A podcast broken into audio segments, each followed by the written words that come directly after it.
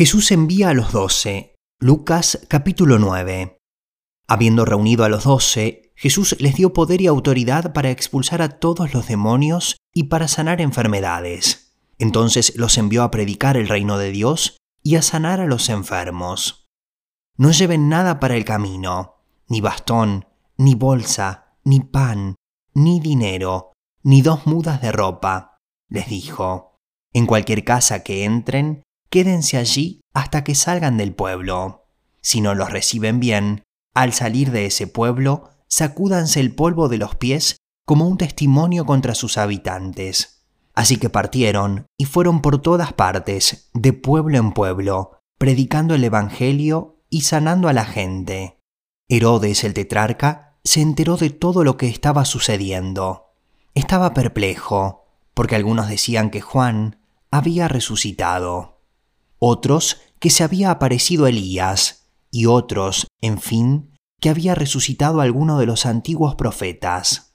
Pero Herodes dijo, A Juan mandé que le cortaran la cabeza. ¿Quién es entonces este de quien oigo tales cosas? Y procuraba verlo. Jesús alimenta a los cinco mil. Cuando regresaron los apóstoles, le relataron a Jesús lo que habían hecho. Él se los llevó consigo y se retiraron solos a un pueblo llamado Bethsaida. Pero la gente se enteró y lo siguió. Él los recibió y les habló del reino de Dios. También sanó a los que lo necesitaban.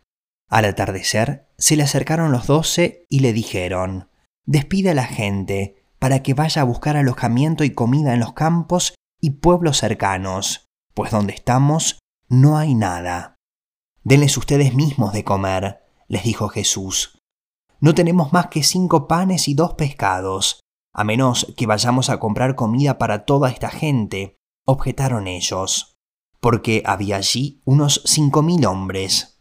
Pero Jesús dijo a sus discípulos, Hagan que se sienten en grupos como de cincuenta cada uno. Así lo hicieron los discípulos, y se sentaron todos. Entonces Jesús tomó los cinco panes y los dos pescados, y mirando al cielo, los bendijo. Luego los partió y se los dio a los discípulos para que se los repartieran a la gente. Todos comieron hasta quedar satisfechos, y de los pedazos que sobraron se recogieron doce canastas. La confesión de Pedro. Un día cuando Jesús estaba orando para sí, estando allí sus discípulos, les preguntó, ¿quién dice la gente que soy yo? Unos dicen que Juan el Bautista, otros que Elías, y otros que uno de los antiguos profetas ha resucitado. Respondieron, ¿Y ustedes? ¿Quién dicen que soy yo? El Cristo de Dios, afirmó Pedro. Jesús les ordenó terminantemente que no dijeran esto a nadie, y les dijo, El Hijo del Hombre tiene que sufrir muchas cosas y ser rechazado por los ancianos, los jefes de los sacerdotes y los maestros de la ley. Es necesario que lo maten y que resucita el tercer día. Dirigiéndose a todos, declaró, Si alguien quiere ser mi discípulo, que se niegue a sí mismo, lleve su cruz cada día y me siga. Porque el que quiera salvar su vida, la perderá, pero el que pierda su vida por mi causa, la salvará. ¿De qué le sirve a uno ganar el mundo entero si se pierde o se destruye a sí mismo? Si alguien se avergüenza de mí y de mis palabras, el Hijo del Hombre se avergonzará de él cuando venga en su gloria, y en la gloria del Padre y de los santos ángeles. Además, les aseguro que algunos de los aquí presentes no sufrirán la muerte sin antes haber visto el reino de Dios. La transfiguración. Unos ocho días después de decir esto, Jesús, acompañado de Pedro, Juan y Jacobo, subió a una montaña a orar. Mientras oraba, su rostro se transformó y su ropa se tornó blanca y radiante. Y aparecieron dos personajes, Moisés y Elías, que conversaban con Jesús. Tenían un aspecto glorioso y hablaban de la partida de Jesús, que él estaba por llevar a cabo en Jerusalén. Pedro y sus compañeros estaban rendidos de sueño, pero cuando se despabilaron, vieron su gloria y a los dos personajes que estaban con él. Mientras estos se apartaban de Jesús, Pedro, sin saber lo que estaba diciendo, propuso, Maestro, qué bien que estemos aquí. Podemos levantar tres albergues, uno para ti, otro para Moisés y otro para Elías.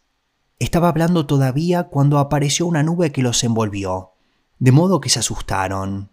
Entonces salió de la nube una voz que dijo, Este es mi Hijo, mi escogido, escúchenlo. Después de oírse la voz, Jesús quedó solo. Los discípulos guardaron esto en secreto, y por algún tiempo a nadie contaron nada de lo que habían visto. Jesús sana a un muchacho endemoniado. Al día siguiente, cuando bajaron de la montaña, le salió al encuentro mucha gente, y un hombre de entre la multitud exclamó, Maestro, te ruego que atiendas a mi hijo, pues es el único que tengo. Resulta que un espíritu se posesiona de él, y de repente el muchacho se pone a gritar. También lo sacude con violencia y hace que eche espumarajos. Cuando lo atormenta, a duras penas lo suelta. Ya les rogué a tus discípulos que lo expulsaran, pero no pudieron. Ah, generación incrédula y perversa, respondió Jesús, ¿hasta cuándo tendré que estar con ustedes y soportarlos? Trae acá a tu hijo. Estaba acercándose el muchacho cuando el demonio lo derribó con una convulsión. Pero Jesús reprendió al espíritu maligno, sanó al muchacho y se lo devolvió al Padre. Y todos se quedaron asombrados de la grandeza de Dios. En medio de tanta admiración por lo que hacía, Jesús dijo a sus discípulos, Presten mucha atención a lo que les voy a decir.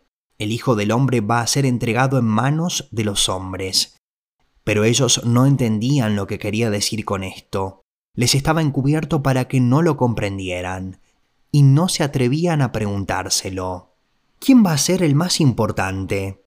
Surgió entre los discípulos una discusión sobre quién de ellos sería el más importante. Como Jesús sabía bien lo que pensaban, tomó a un niño y lo puso a su lado. El que recibe mi nombre a este niño, les dijo, me recibe a mí, y el que me recibe a mí, recibe al que me envió. El que es más insignificante entre todos ustedes, ese es el más importante.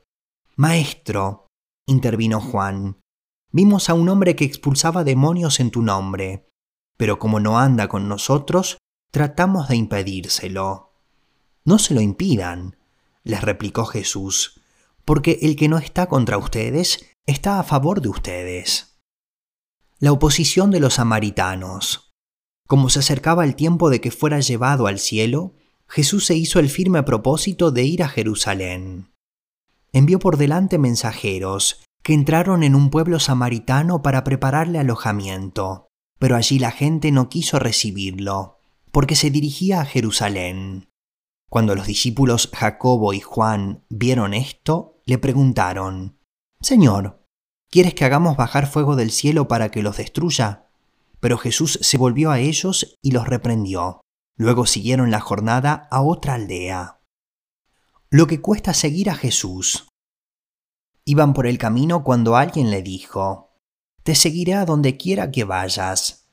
Las zorras tienen madrigueras y las aves tienen nidos. Le respondió Jesús, pero el Hijo del Hombre no tiene dónde recostar la cabeza. A otro le dijo, Sígueme. Señor, le contestó, primero déjame ir a enterrar a mi padre. Deja que los muertos entierren a sus propios muertos, pero tú ve y proclama el reino de Dios. Le replicó Jesús. Otro afirmó, Te seguiré, Señor, pero primero déjame despedirme de mi familia. Jesús le respondió, Nadie que mira atrás después de poner la mano en el arado es apto para el reino de Dios.